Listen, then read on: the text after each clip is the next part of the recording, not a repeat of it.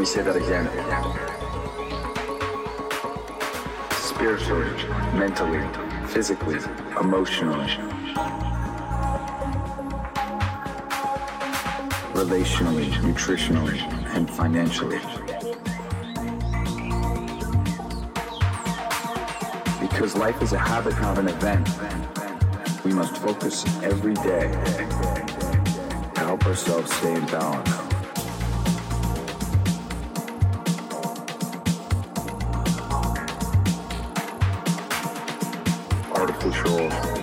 Electromagnetic fields.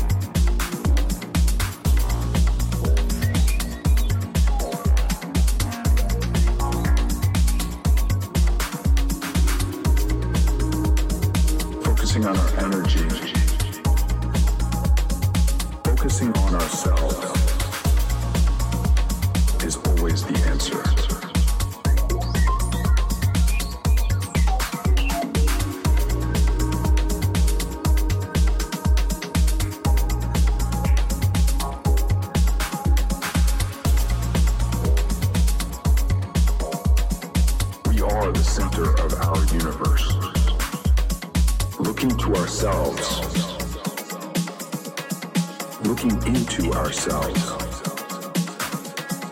When we are in balance, the world around us is in balance. And perception is reality.